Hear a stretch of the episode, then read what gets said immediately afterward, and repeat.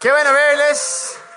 A pesar de la lluvia, a pesar de la, del tráfico que hubo, terrible, tremendo, pero qué bueno verles en verdad. Vean. Y yo creo que es impresionante ver que a pesar de que era tan fácil decir, ¿sabes qué? No, brother, hace mucho frío, me quedo nomás en la casa.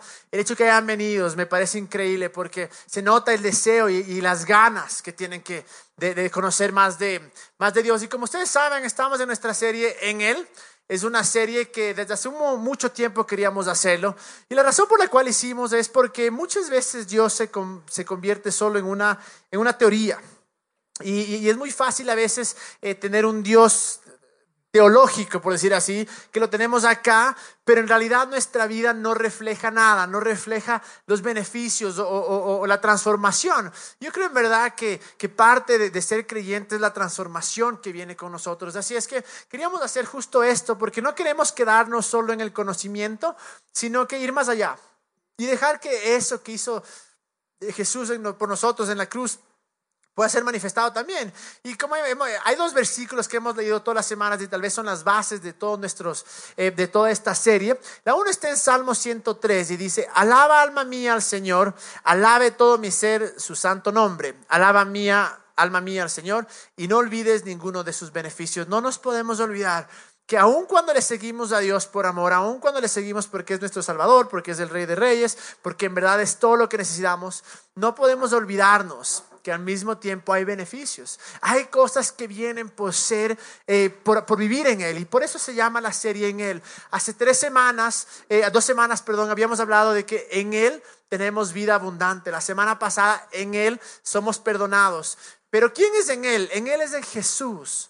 Porque sabemos que toda la Biblia en realidad se trata de Jesús. Es más, la palabra de Dios es Jesús. La Biblia nos dice que la palabra se hizo hombre, se hizo carne. Entonces todo lo que creemos acerca de Dios tiene que ser filtrado a través de Jesús. Y es la razón por la cual hacemos esto. Pero el momento que nosotros entregamos a Jesús nuestra vida, no es que vivimos de la misma manera, algo sucede. Y está en 2 Corintios 5, 17, que dice, por lo tanto, si alguno está en Cristo, es nueva creación. Lo viejo ha pasado, ha llegado lo nuevo. Por tanto, si alguno está en Cristo, entonces eh, desde ahí, desde esa perspectiva, desde esa nueva vida en Él, es lo que tenemos que vivir, lo que somos en Él, lo que somos a través de Él, por Él. Entonces, eh, este es justo el punto de esta serie y, el sueño que yo tengo en esta serie, en verdad, es que entendamos todo lo que somos en Él. Yo sé que podría ser una serie que dura un año, vamos a hacerlo solo seis semanas, pero es impresionante como incluso las cartas de Pablo, Pablo hace sus cartas a las iglesias y, a ciertos individuos, pero el tema central, y yo creo que el tema más importante es una cosa, descifrar o revelarnos quién somos en Él.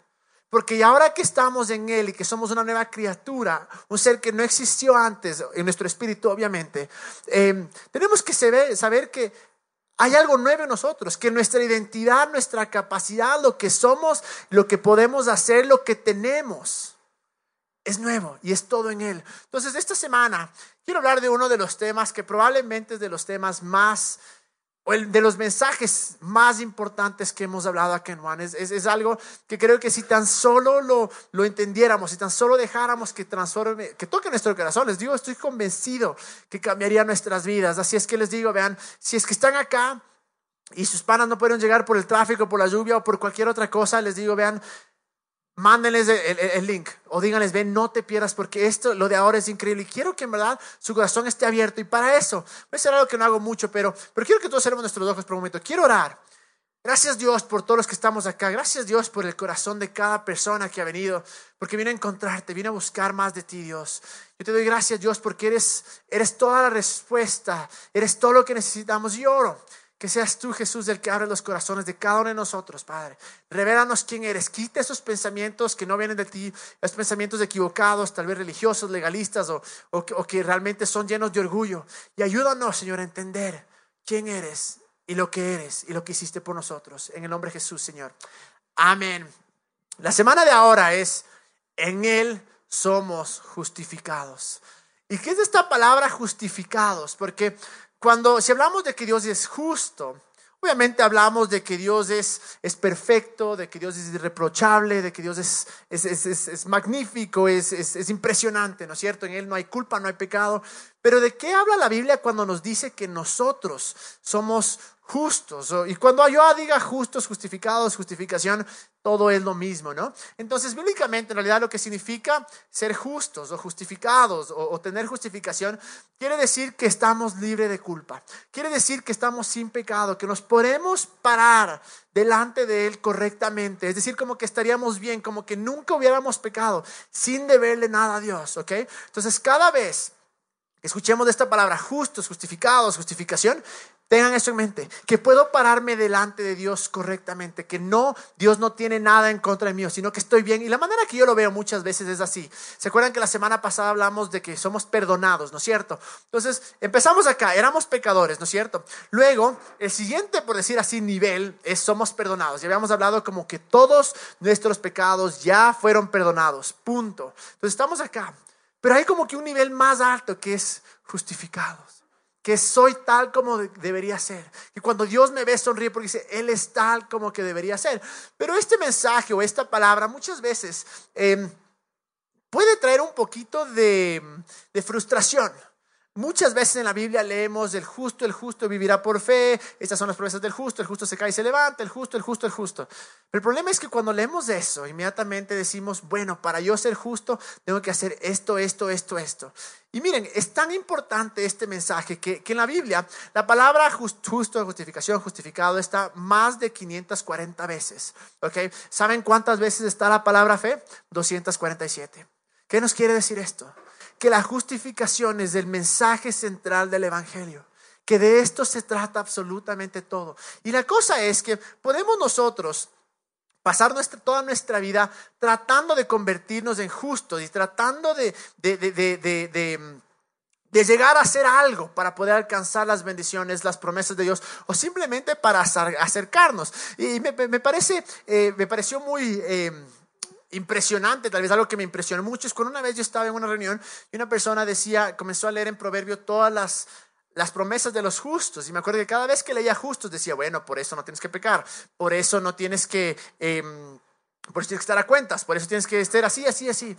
Y claro, eso vale cuando uno considera el pecado como no matar, no violar, no robar. Y, los vemos en la manera grande. Pero ¿qué pasa cuando, como la semana pasada vimos, que la Biblia dice que incluso todo lo que no viene de fe es pecado. Y nos dice que cuando tenemos que hacer algo, cuando podemos hacer algo bueno y no lo hacemos es pecado. En ese momento, obviamente, si somos reales, decimos, estoy fregado. Estoy fregado porque peco a cada rato. Entonces, quería que eso quiere decir que nuestra justicia o que todas esas promesas que habla de los justos jamás podría aplicarse para nosotros o se aplicaría temporalmente. Si tengo un día excelente, excelente, excelente en el que si no hice cosas tan malas, tal vez pueda ser justo. Pero miren lo que dice, ¿por qué es tan importante esto? Miren lo que dice Mateo 5:20.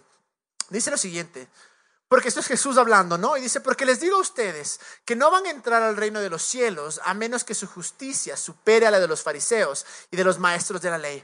Ahora, aun cuando, cuando, cuando sucede que cuando escuchamos esta palabra fariseos, lo primero que se nos viene a la mente es legalistas, hipócritas, religiosos, pero en realidad sí había un grupo de fariseos que eran así, pero muchos de los fariseos o maestros de la ley eran en verdad gente que tenía este deseo de conocer la ley, tenía este deseo y este, puedes decir así, eh, celo de que Israel vuelva a Dios y trataban de cumplir todo al pie de la letra, aun cuando era imposible, pero igual su corazón era yo quiero seguir al pie de la letra. Y a esto es lo que está hablando. Incluso no todos los fariseos eran malos, la Biblia nos habla de Nicodemo y Nicodemo si lo leemos es prácticamente la Biblia nos da a entender que era alguien cercano a Jesús. ¿ok? Entonces, ¿por qué digo esto? Porque al, Jesús decir, a menos que su justicia sea más que la de los fariseos, lo que está diciendo, a menos que su justicia sea más, de, más grande de aquellos que tratan de cumplir la ley y que eran Tal vez muchos de nosotros no les llegáramos ni a los talones a ellos. Entonces, al leer eso una vez más, decimos, estoy fregado o necesito otro tipo de justicia. Porque si dice que a menos que mi justicia sea más grande, yo no la tengo. Porque mis obras no son así. Yo no puedo guardar la ley de la manera que los de ellos han mandado. Y la pregunta es, ¿Cómo obtenemos eso? Y muchas veces pensamos, bueno, es que si es que yo soy justo y soy más santo, y mientras más santo soy, más Dios me va a bendecir. Y, pero la Biblia dice una cosa, no hay justo ni uno solo, ni uno solo. Entonces, si vamos bajo eso, significa que cuando Jesús dijo, a menos que su justicia sea mayor que la de los fariseos, no heredarán el reino de los cielos, estamos todos fregados. Porque si la misma Biblia nos dice que no hay justo ni uno solo, entonces ¿dónde nos paramos? Y es ahí la cosa que tenemos que entender, que es un regalo de Dios. La justicia es un regalo de Dios. Ahora, el regalo, nunca uno da un regalo cobrando, porque ya no es regalo, obviamente. No da con condiciones, porque ya no es regalo. Un regalo es, aun cuando no te lo merezcas, te lo doy. Y miren, hoy día vamos a leer muchísimos versículos, les pido, vean, no se pierdan y más bien tengan su, su mente abierta, porque la verdad, si solo me dedicara a leer los versículos, les juro que es tan claro que no tenemos dónde perdernos. Pero abran su corazón, porque muchos tal vez hemos sido o hemos creído diferente. Pero vamos a ver lo que dice en Romanos 5:17. Dice, pues el pecado de un solo hombre, Adán, hizo la muerte, que la muerte reinara sobre muchos. Pero aún más grande es la gracia maravillosa de Dios y el regalo de su justicia, porque todos los que lo reciben vivirán en victoria sobre el pecado y la muerte por medio de un solo hombre, Jesucristo. Hay algunas cosas que quiero ver de acá. Primero nos introduce a dos personajes. Abraham, el pecado vino por Abraham, pero luego viene la justicia por Dios. No, no nos olvidemos de esto. Me fascina cómo lo llama la gracia maravillosa de Dios. Pero luego también habla del pecado. Ahora, en Romanos, la palabra pecado la encontramos más o menos 38 veces, pero de las 38, 36 veces es sustantivo, solo dos es un verbo. ¿Qué es lo que quiere decir? Que el pecado en verdad lo que está refiriendo es, una, es un estado, es un estado en el que vivimos. Por eso acá cuando dice... Eh, eh, eh, lo que decía, vivirán en victoria sobre el pecado, sobre este estado y la muerte por medio de un solo hombre, Jesucristo. Así es, dice el 18, un solo pecado de Adán trae condenación para todos. Pero un solo acto de justicia de Cristo trae una relación correcta. Ahí está. ¿Se acuerdan? Justicia, relación correcta. Relación correcta con Dios y vida nueva para todos. Por uno solo que desobedeció a Dios, muchos pasaron a ser pecadores. Pero por uno solo que obedeció a Dios, hablando de Jesús, muchos serán declarados justos. Esto es impresionante lo que vamos a leer. Para aquellos que están confundidos entre la ley y la gracia, miren lo que dice. La ley de Dios fue entregada para que toda la gente se diera cuenta de la magnitud de su pecado. La ley de Dios no fue para tener una revelación con Dios, no fue para que nos haga santos, para que nos justifique. No, aquí está claramente que la ley de Dios fue entregada para que toda la gente se diera cuenta de la magnitud de su pecado. ¿Por qué? Porque la ley de Dios es un montón de reglas y condiciones que vos dices, hijo y madre, no puedo. Es imposible cumplir absolutamente todo. Porque Santiago dice que si rompes una de los mandamientos, se te cuenta como que ha roto toda la ley. Entonces, Bajo esa perspectiva, lo que hacía la ley era decirte, brother, eres una desgracia, necesitas un salvador, necesitas algo más grande que tú mismo. Y luego continuando, dice, pero mientras más pecaba la gente, más abundaba la gracia maravillosa de Dios. Esto es espectacular. Es increíble porque el plan que tenía Dios desde el comienzo, mientras más abundaba el pecado, más grande era la gracia. No se olviden, el pecado entró con Adán, la gracia entró con Jesús. ¿Quién es más grande, Adán o Jesús? Jesús. ¿Qué es más grande, el pecado o la gracia? La gracia. Y luego nos dice, em, así, entonces, así como el pecado reinó sobre todos y los llevó a la muerte, ahora reina en cambio la gracia maravillosa de Dios, la cual nos pone en la relación correcta con Él, otra vez esa, esa frase, y nos da como resultado la vida eterna por medio de Jesucristo nuestro Señor. El problema es que muchas veces pensamos que el interés de Dios es que modifiquemos nuestro comportamiento, pero eso en realidad es solo el resultado. A Dios lo que le interesa es que tengamos una transformación de vida. Y el error que tenían los fariseos es que ellos pensaban que si tan solo mis acciones externas cambian, entonces internamente yo voy a ser diferente. Si mis acciones externas son limpias, entonces internamente yo voy a ser limpio. Pero no es así. En realidad, podemos tener todas las acciones externas correctamente y dentro estar, ser una desgracia estar hecho pedazos. Porque creen que muchas veces, eh, eh, eh, no, sé si sea el caso esto de la persona de, que, que tuvo el atentado en Las Vegas, pero muchas veces es gente que decimos, imposible, este man mató, este man violó, jamás, porque veíamos sus acciones externas. Y decíamos, no, él, él es una súper buena persona, perfecto, pero en su corazón que había.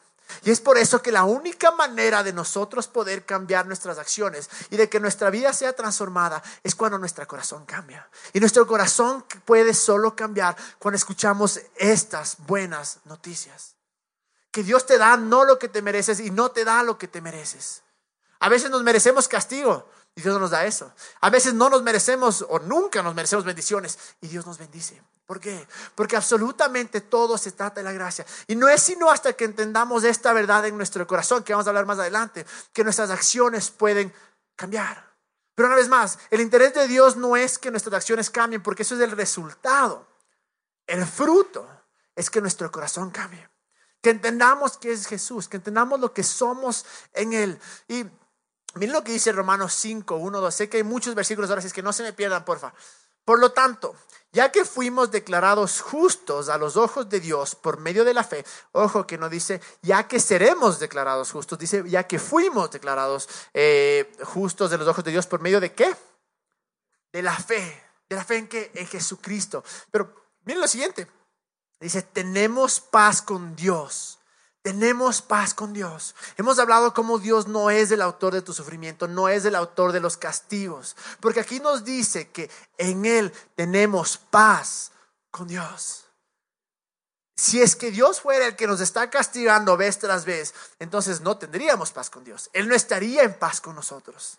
Pero aquí claramente dice, en Él tenemos paz con Dios, gracias a lo que Jesucristo nuestro Señor hizo por nosotros debido a nuestra fe, Cristo nos hizo entrar en este lugar de privilegio inmerecido. Está hablando de la gracia, nos hizo entrar en la gracia, en el cual ahora permanecemos y esperamos con confianza y alegría participar de la gloria de Dios. Me fascina esto porque dice, en la cual ahora permanecemos. Es nuestro nuevo estado. Acá estamos, pero absolutamente todo es por gracia, no porque nos merezcamos simplemente es por gracia. Y siguiendo en Romanos 3, dice, pero ahora, tal como se prometió tiempo atrás en los escritos de Moisés y de los profetas, Dios nos ha mostrado cómo podemos ser justos. No se olviden, estar parado correctamente con Dios, sin culpa, sin pecado, ¿no es cierto? Eh, nos ha mostrado cómo poder ser justos ante Él sin cumplir con las exigencias de la ley. Es espectacular esto, porque a veces pensamos, bueno, para yo ser santo, para yo ser justo, tengo que hacer todas estas cosas. Y ahí tal vez Dios me diga, eres santo. Ahí tal vez Dios me bendiga. Estoy 100% a favor de la santidad. Pero la santidad es un resultado de quien tú ya eres, que eres santo. Y nos dice aquí claramente, porque muchas veces dice, bueno, la ley. No, vamos a hacerle en, lenguaje un poquito más eh, criollo. Dios nos ha mostrado cómo puede ser justos sin tener que no pecar. Así de fácil. Y luego dice, Dios nos hace justos a sus ojos cuando ponemos nuestra fe en Jesucristo. Y eso es verdad para todo el que cree, sea quien fuere.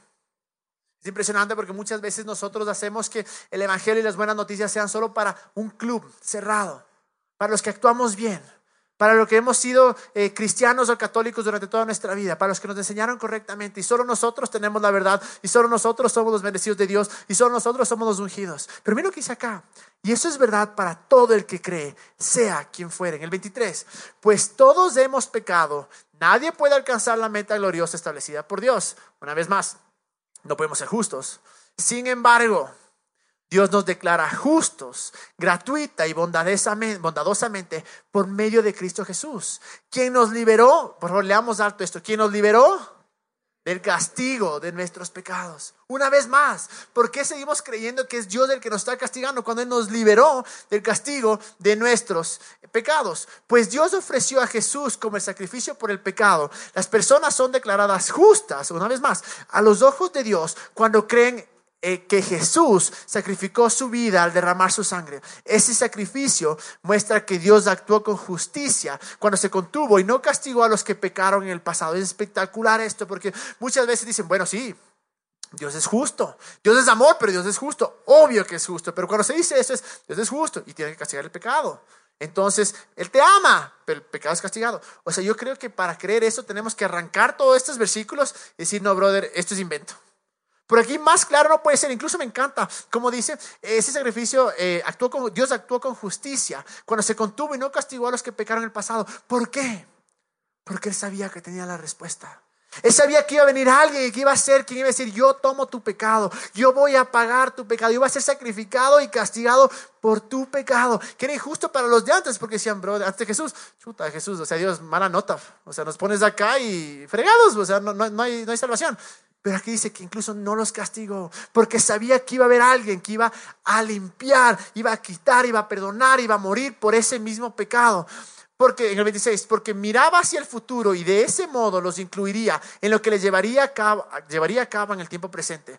Dios hizo todo eso para demostrar su justicia, porque Él mismo es justo e imparcial y declara a los pecadores justos a sus ojos cuando ellos creen en Jesús. No dice cuando ellos dejan de pecar, no dice cuando ellos actúan santamente, no. Dice cuando ellos creen en Jesús. Y vamos a ver en un momento como el creer en que somos justos, el, fruto es la santidad. El fruto es actuar justamente. Luego el 27 dice, ¿podemos entonces jactarnos de haber hecho algo para que Dios nos acepte? No, porque nuestra libertad de culpa y cargo no se basa en la obediencia de la ley, está basada en la fe. En pocas dice, alguien se puede hacer el duro el arre, nadie. ¿Por qué? Porque no depende de nosotros. Porque es, es, está basada en la, no está basada en la obediencia a la ley, no está basada en la fe, está basada en la fe. No se trata de lo que yo no puedo pararme acá y decir, verán, a mí Dios me bendice, chuta, porque ve, yo hice esto, esto, esto, esto, esto. Yo hace rato que no tomo cerveza, yo hace rato que no veo yuchas, yo hace rato que no veo malas palabras. Y claro, ¿quién se lleva la gloria? Yo pues. Pero aquí dice que nadie se puede jactar, nadie se puede hacer el duro para que decir, ah, Dios te acepta. Y luego, no sé si tenemos ya el 28. Dice, así que somos declarados, vamos a leer todos, porfa, ¿ya? Así que, a ver, una, dos, tres. Así que somos declarados justos a los ojos de Dios por medio de la fe y no por obedecer la ley. Más claro no puede ser. O sea, más claro no puede ser. Nuestra justicia viene por qué? Por nuestra fe en Jesús, no por nuestras obras, por nuestra fe en Jesús. Y es eso que tenemos que entender, que fue Jesús quien tomó nuestro lugar. Fue Él el que se convirtió en nosotros para nosotros podernos convertir en alguien como Él. Él se convirtió en pecado para que nosotros seamos justificados. Y ahí la pregunta es, ¿cómo puede ser alguien que ha pecado, que no tiene, eh, que no es justo, que, que siempre está constantemente pecando, si vamos bajo el principio de que si es que eh, algo viene de, si es que estás dudando, algo que no viene de fe es pecado, constantemente todos los días pecamos. Entonces, eh, ¿Cómo puede ser alguien así que se haga justo? Por una razón. Porque el único que jamás pecó, que fue Jesús, se convirtió en pecado para que nosotros seamos justificados. Él se convirtió en pecado para que yo sea justificado. Yo soy justificado, es decir, puedo presentarme delante de Dios sin culpa, correctamente, puedo acceder a sus bendiciones y, a sus promesas, no por lo que yo haga, pero por mi fe en Jesucristo. Es por gracia. No es que mi fe me compra las cosas, no, lo que hace mi fe es acepta el regalo que Dios ya me dio. Y entonces, junto con esto, cuando entendemos esto, yo creo que es tan buenas noticias, porque no depende de mí, no depende de mí, solo depende de Jesús. Y depende de lo que Él hizo por mí. No hay nada que yo pueda hacer, jamás voy a poder limpiarme, jamás. Pero es Él el que me limpió. Y luego en Romanos 6, del 1 al 8, dice, ahora bien, ¿deberíamos seguir pecando para que Dios nos muestre más y más su gracia maravillosa? Por supuesto que no. Nosotros hemos muerto al pecado. Entonces, ¿cómo es posible que sigamos viviendo en pecado? Me está diciendo, mira, tu nueva naturaleza, tú ya no eh, eh, eh, estás en el, ya no vives en pecado. Ya no es el pecado lo que está en ti. ¿O acaso olvidaron que cuando fuimos unidos a Cristo Jesús en el bautismo, nos unimos a Él en su muerte? Pues hemos muerto y fuimos sepultados con Cristo mediante el bautismo. Tal como Cristo fue levantado de los muertos por el poder glorioso del Padre, ahora nosotros también podemos vivir una vida nueva. Dado que fuimos unidos a Él en su muerte, también seremos resucitados como Él. Sabemos que nuestro antiguo ser pecaminoso fue, perdón, crucificado con Cristo para que el pecado perdiera su poder en nuestra vida. Ya no somos esclavos del pecado, pues cuando morimos con Cristo fuimos liberados del poder del pecado. Y dado que morimos con Cristo, sabemos que también viviremos con Él. Es tan importante entender esto porque hay, una cosa, es, un principio tal vez em, de comportamiento humano. Nuestras acciones son el resultado de nuestras creencias. Y nuestras creencias más profundas están en el corazón. La Biblia te habla de dos tipos de pensamientos. El pensamiento de la mente y el pensamiento del corazón. El pensamiento de la mente dice que solo se te cruza y que si estás viendo, pasas algo, ya. O que dices, bueno, así ha de ser.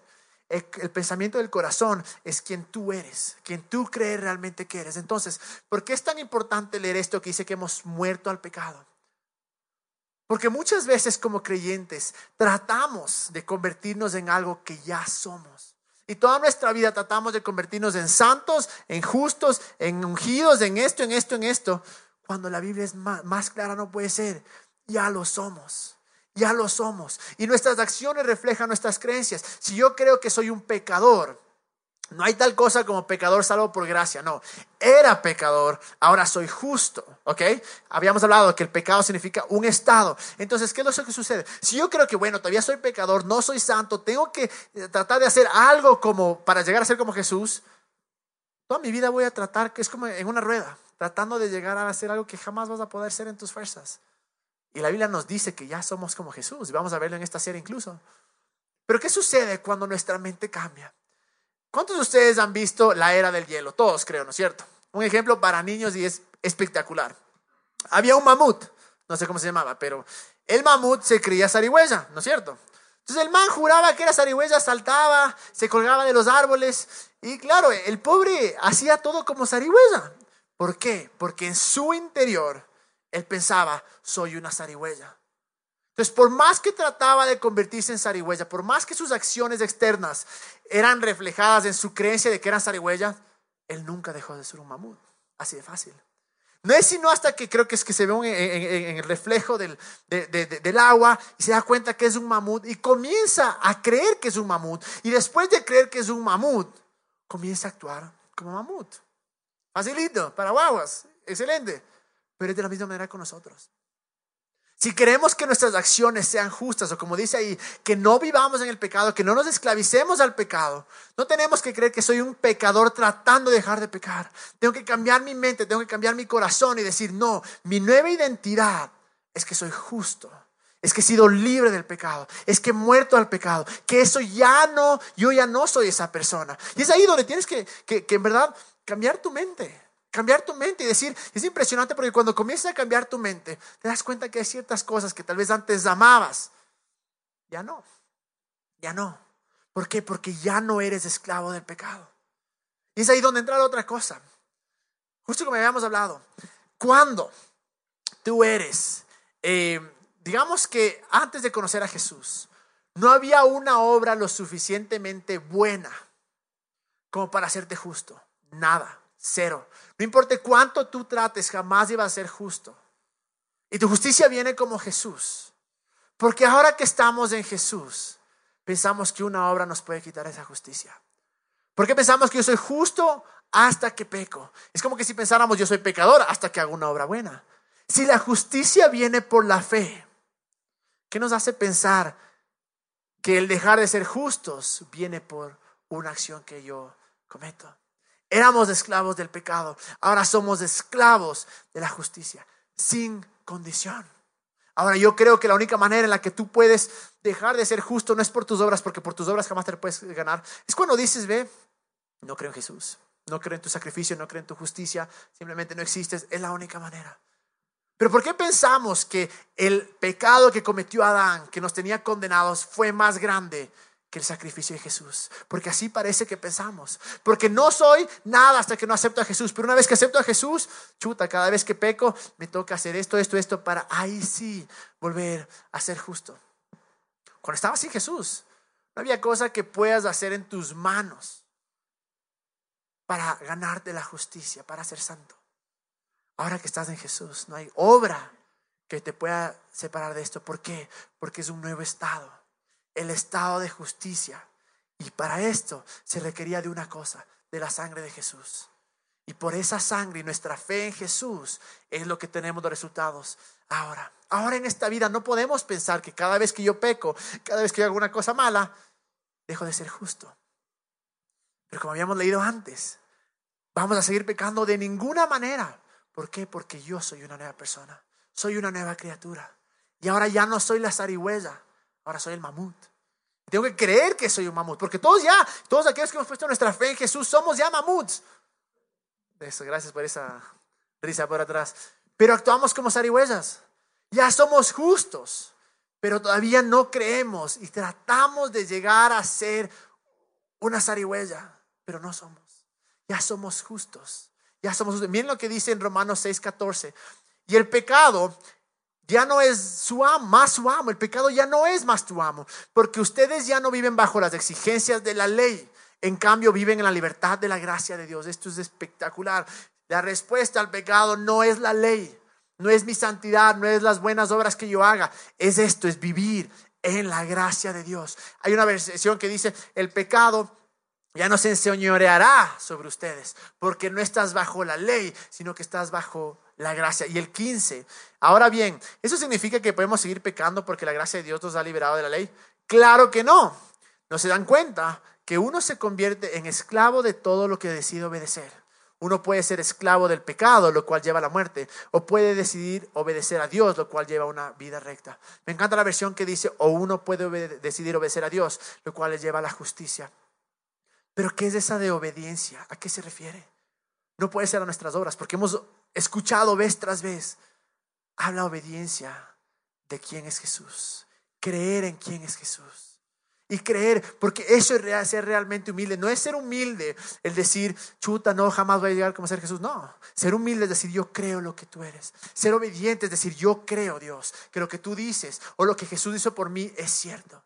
Y decido obedecer, decido creer esa realidad. ¿Han visto la parte en la que, en la que dice, em, e, e, este versículo que mucho se ha mal, utilizado, está en Mateo 6, 33, eh, no lo tenemos, pero es prácticamente cuando Jesús dice esto, dice, eh, pero busca o más busca, pero busca primeramente el reino de Dios y su justicia y todo será añadido. Voy a pedir que venga la banda rápidamente. Pero este versículo dice, busca primeramente el reino de Dios y su justicia y todo será añadido. ¿Saben qué es lo triste de este versículo? Que lo hemos hecho de tal manera que, bueno, busca primeramente, es decir, ven a One, anda next, lee la Biblia, ora, ayuna, sirve, sé líder. Y comenzamos a poner obras. Ahora, todas esas cosas son excelentes, o sea, hermosas. Si quieres venir a One, ser líder, next, todo, increíble. Pero eso no es lo que está diciendo. Porque justo antes dice, miren a los pájaros, miren a la hierba, no hacen nada y su padre cuida de ustedes, de ellos. ¿Qué es lo que está diciendo? Lo que está diciendo es tan sencillo como que la justicia de Dios es Jesús. Entonces cuando Él dice, busca primeramente el reino de Dios y su justicia, lo que está diciendo, y todo será añadido, dice, entonces, busca primeramente el reino de Dios y cree que eres justo. Cree que esa justicia es tuya. Porque Jesús fue la justicia de Dios. Y todo será añadido. Eso es algo espectacular. Y todo todo será añadido. Dice hay algunas cosas. Dice, y todo será añadido. Y Romanos 11:6. Este versículo es increíble, es espectacular. Dice, y si es por gracia, ya no es por obras, porque en tal caso la gracia ya no sería gracia. Llega un punto en nuestras vidas, vamos a ponernos todos de pie. Llega un punto en nuestras vidas que tenemos que entender esto. O creo que mi relación con Dios es por gracia o creo que es por obras. Porque si es por gracia, ya no es por obras. Porque en tal clase la gracia ya no sería gracia. Hay un punto que tenemos que decidir. A ver, ¿el regalo de Dios es gratis? ¿Me lo merezco? No. ¿Me lo voy a poder ganar? No. Oh, depende de lo que yo haga. ¿Y por qué es tan importante entender esto? Que te dice que la gracia de Dios es, que, que, las bendiciones que es por gracia, es por gracia y no por obras. ¿Por qué es tan importante? Porque así como Jesús cuando él dijo, busca primeramente el reino de Dios y su justicia y todo, todo será añadido. Nuestra fe no debe estar en las cosas que yo pueda alcanzar. No debe estar en que yo puedo ser, yo puedo ser sano, yo puedo ser próspero. No, no es malo eso. O yo puedo estar, yo puedo eh, conquistar este miedo, puedo conquistar este pecado. No, no es malo. Pero nuestra fe debe estar enfocada en un punto, en que yo soy justo. Porque el rato que yo entiendo que soy justo, todo será añadido. ¿Por qué? Porque digo, gracias Dios. Entre tú y yo no hay nada de malo. No hay paredes, no hay barreras. Yo puedo pararme delante de ti correctamente. Y si queremos que nuestra relación con Dios siga creciendo y siga mejorando y poder acercarnos más a Él, este, este, este principio es fundamental. Entender que puedo venir delante de Él porque soy justo. Puedo soñar en grande porque soy justo. Yo creo en los sueños 100%. 100%, porque la Biblia dice que sus planes son más altos que los nuestros, sus pensamientos. También la Biblia dice esto, que nos puede dar más allá de lo que podemos imaginar, pensar. ¿Por qué? Porque así de bueno es Dios. Pero si no creemos que somos justos, si no creemos que Dios puede hacer eso por nosotros, porque seguimos pensando que somos pecadores, que jamás vamos a salir del hueco, que todavía vamos a estar estancados ahí, no podemos soñar, no podemos creer. Y por más que Dios tenga cosas inmensas para nosotros, que tenga planes espectaculares para nosotros, porque yo sé que Dios ha puesto sueños en cada uno de sus corazones. Pero si no creemos que somos justos, no tendremos esa confianza. Decir, yo puedo, yo creo, voy a hacer. Dios lo va a hacer por mí. ¿Por qué? Porque soy justo. Y al hablar de sueños, hablo de muchos sueños. Hablo de sueños espectaculares, espirituales, como acercarte más a Dios. Que tal vez algún día Dios te use para predicar o que, o que use tu vida para impactar a otros, sea eh, eh, en el ministerio, o seas cantante, arquitecto, hombre de negocios, abogado, doctor, lo que sea. También tenemos sueños de. Yo quiero casarme algún día. Yo quiero poder mantener a mi familia ser sano. Todos estos sueños jamás vamos a poder alcanzarlos si no creemos. No se olviden, busca primeramente el reino de su justicia y todo, todo será añadido. Cree que eres justo, cree que no te lo mereces, pero Dios te lo dio por gracia y todo será añadido. Cerremos nuestros ojos, Dios. Yo oro, Jesús, que seas tú el que cambias nuestra mentalidad. Que nunca más nos acerquemos a ti culpa o pensando que hay algo entre nosotros. Algo malo, una barrera, una pared. Decidimos ser humildes, Dios, y creer que hemos sido justos. Decidimos creer que ya hemos muerto al pecado y que no necesitamos de esa basura. Que esa basura no se enseñará de nosotros. Pero también creemos que a pesar de nuestros pecados, que a pesar de nuestras malas acciones, nuestro estado no cambia. Y somos justos. Decidimos aceptar todas las promesas y bendiciones que tienes para nosotros en la Biblia que dicen que para los justos. Decidimos creer que somos justos. No por mí, no por mis obras, sino por lo que tú hiciste en la cruz, Señor. Y oro, Dios, que esta noche salgamos convencidos más que nunca que estás feliz con nosotros, que estás complacido porque nos ves justos, porque tus ojos somos tal como Jesús que nunca más, Señor, vivamos en condenación, queramos correr de ti, pero cuando pecamos, corramos hacia ti, porque lo único que nos ayuda a no pecar. Te doy gracias, Dios, por todos los sueños que has puesto en la vida de estas personas. Te doy gracias, gracias porque podemos venir a ti confiadamente, porque no tomas en cuenta nuestros pecados porque hemos sido justos para siempre. En el nombre de Jesús, Señor. Amén. Y qué mejor momento, vean, para adorarle que ahora. Qué mejor momento que poder decir, no me merezco nada, pero me has dado todo. Y esta es la adoración. Adoramos en respuesta a su amor. Adoramos para agradecerle. Ya está agradado con nosotros. Él está complacido con nosotros. Por eso le adoramos. Es que les animo, vean, adorémosle de todo corazón. Porque sin importar cuál es tu problema tu situación, Jesús sigue siendo Jesús. Dios sigue siendo Dios. Y Él sigue teniendo tu vida sobre sus